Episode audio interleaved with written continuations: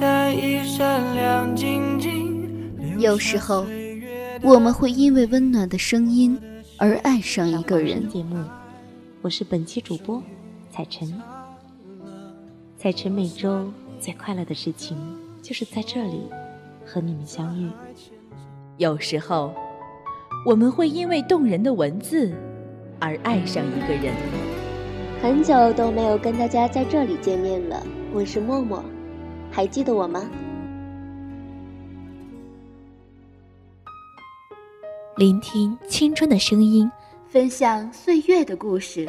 智墨花城网络电台，时光沉淀，因你而在。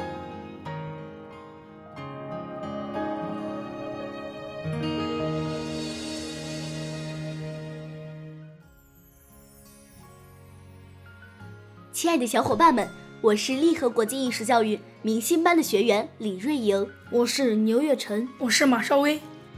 铸造领袖口才，培养非凡画家，成就超级童星。今天我们要给大家带来的是朗诵《民族的丰碑》。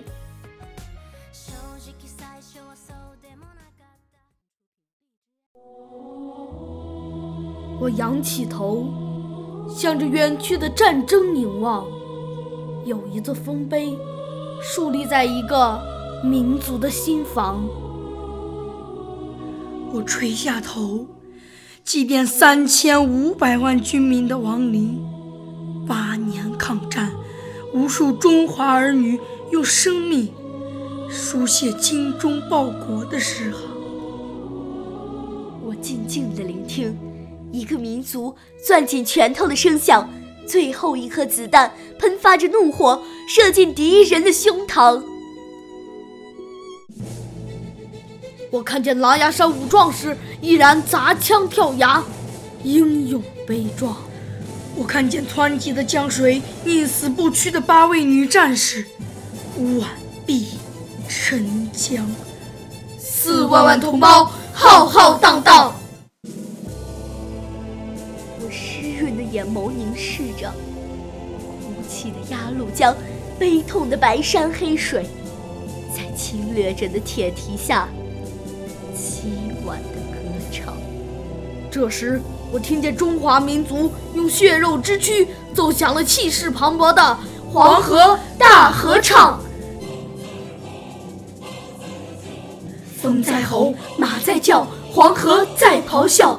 端起了长枪洋枪，挥动着大刀长矛，保卫家乡，保卫黄河，保卫华北，保卫全中国。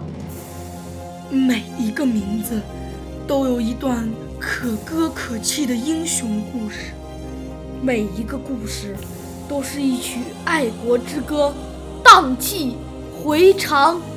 八年浴血奋战的历程，锻造了一个民族钢铁般的志向。中华儿女的英名，筑起一座民族精神的丰碑，与中华大地同在，写就不朽的历史篇章。